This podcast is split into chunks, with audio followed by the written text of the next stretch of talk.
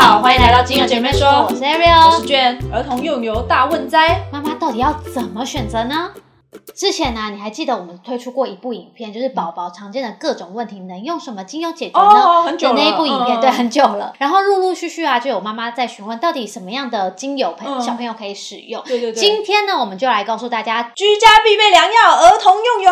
在这边呢，我要讲一个重点，对照顾小朋友呢，其实是非常劳心劳力的，但是呢，其实要保养小朋友的健康，其实没有想象中那么的困难。虽然说婴幼儿他是比较脆弱，没有错，但是呢，小朋友的抵抗力其实比你我或者是荧幕前面的你想象的还要更高更好。其实你只要注重就是一些卫生习惯啊，然后给小朋友一个安定温暖的居家空间，再来呢，善用你的芳疗知识，你就可以让他就是身心健全的成长哦。太过于执着，把所有的病菌都尽可能的帮他排除，嗯这样反而如果小朋友之后可能去幼儿园啊、嗯或哪里，然后碰到一个病菌的时候，他反而那个反效果会更就是。反弹的更大。对，所以大家可以参考一下。嗯，另外呢，进入主题之前，我们不免俗的嗯还是要再次提醒非常重要精油不是药物。嗯如果说小朋友的身体已经有很严重的问题产生了，还是要先去看医生后，再来使用芳香疗法，当做是辅助医疗才可以是哦。辅助医对，是疗哦。辅助医疗。我有个朋友在当保姆，嗯然后呢，他有一天就是有一个爸妈就把小朋友一样那样送过去的时候，就跟他讲说：“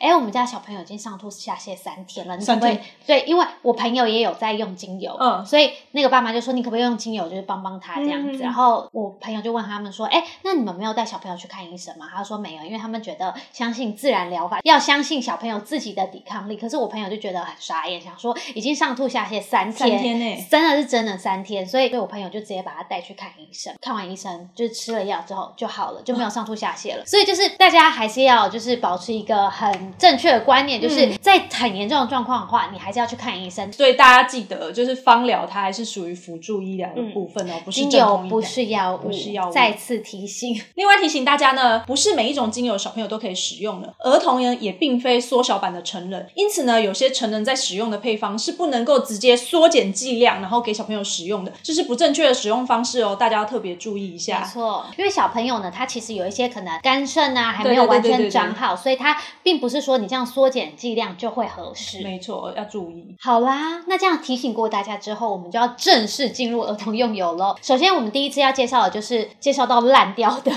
甜橙精油，因为充满阳光活力的甜橙精油非常非常适合小朋友使用。甜橙的气味它酸甜温暖，可以抚平我们躁动不安的情绪，而且改善焦虑所引起的失眠。对于肠胃道消化系统也是有非常良好的安抚作用。它可以帮助消化不良的小朋友改善肠胃道不适的状况。只是使用甜橙要特别注意一个重点，就是光明性。记得使用后不要立即照射太阳，以免晒黑晒伤。但是这点也只是仅限参考使用，因为通常我们不会把甜橙纯精油使用在小朋友身上，或者是对皮肤上面，因为我们使用精油基本上都会稀释过，所以这个光敏性它当然相对来说也不会到这么严重，不会说哦你已经稀释到一趴了之后走出去立刻变黑，也是不会，也是没有那么夸，张、啊。只是大家就是可以知道有这件事情，但是对对也不用太过恐慌。第二支要介绍的呢，就是真正薰衣草啦。这支精油呢，我们也是介绍过超级无敌大概如果我们的影片如果有一百支的话，有七七十支、八十支都有介绍到真正薰衣草。这是一支就是使用指数堪称五颗星的精油，没错是一支从头到脚都可以使用的通用精油哦。不仅安全性高，而且老人小孩都适合使用。那真正薰衣草的效果呢，大家应该耳熟能详嘛，有止痛、抗菌啊、抗感染啊、消炎啊、缓解痉挛啊，还有促进伤口愈合等等的作用，非常非常的广泛。真的就像是妈妈一样，什么问题都可以帮你解决。对对对，对然后呢，但是真正薰衣草呢，它跟大多数的精油搭配在一起呢，它可以产生一个最重要的协同或是加成的效果。对我来说啦，它是一支非常非常居家必备的精油。第三支呢，我们要介绍的就是柠檬精油。柠檬精油它可以用于净化空气跟降低感冒传染等等。所以基本上，如果是我的话，我会把它使用在空间扩香里面，因为像是有些小朋友他可能对于空间的转换会比较躁动不安，就认床嘛，认床啊，对啊，对对然后会觉得哎呀，这不是我认识的地方，就会觉得感觉比较焦虑。嗯那如果你平常就是有在家里帮他使用柠檬精油扩香的话，你到外面的环境，他不熟悉的环境也有这个同样的气味的时候，嗯他会比较容易去适应那个环境。对对对对而且呢，清新的柠檬的酸橙气味有助于提升注意力，安抚受惊吓之后的情绪。而且呢，柠檬精油也可以激励免疫系统抗菌，用于呼吸道感染的效果也是挺好的。所以像是在冬天大感冒流行的时候啊，从外面回到家里就可以使用柠檬精油扩香。还有柠檬精油可以缓解肠胃道痉挛不适，也可以帮助消化。嗯那如果小朋友在白天玩的太疯、兴奋过度的话，晚上有可能会做噩梦，没错叫啊，还是什么。踢呀、哭啊对这样子。这时候呢，我们也可以用睡前扩香来缓和他的情绪。必须注意的是，柠檬精油不等于柠檬汁，两者所含的营养价值是完全不能相提对并论的。为什么最后会接这一句的原因，是因为太多人问我说：“哎，柠檬精油是不是可以美白？我是不是可以喝柠檬精油就可以美白？”这件事情是完全错的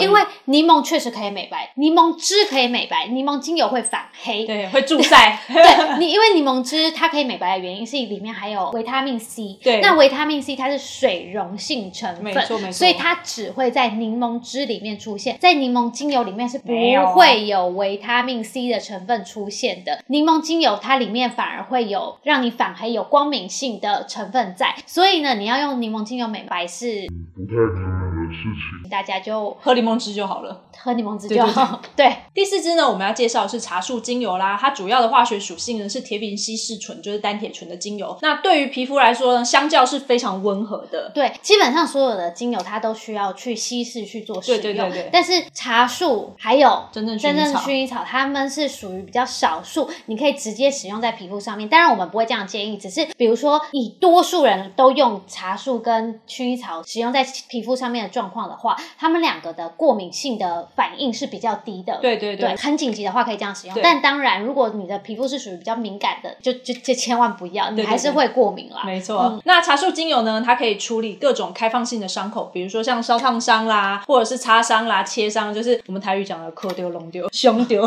它都可以拿来做使用。那茶树精油的抗菌效果也非常的好，相对来说呢，在使用上面综合来说是非常温和的。对那安全性呢跟通用性呢也是非常高的。以上呢是我们今天介绍的九大儿童用油，不知道你家里有哪一些呢？嗯，我们有介绍九支了吗？哎，被你发现了刚刚没有不？是才讲，讲到第四对支而已。我们因为我们今天的内容太多，所以我们今天先介绍四支。那请大家继续期待第二集哦。如果你也有使用过以上精油在小朋友身上，也欢迎跟我们分享你的经验哦。以下呢，开放妈妈们讨论妈妈经，呱呱你呱呱呱你是不是想要跟大家讨论妈妈经？大家聊天吗？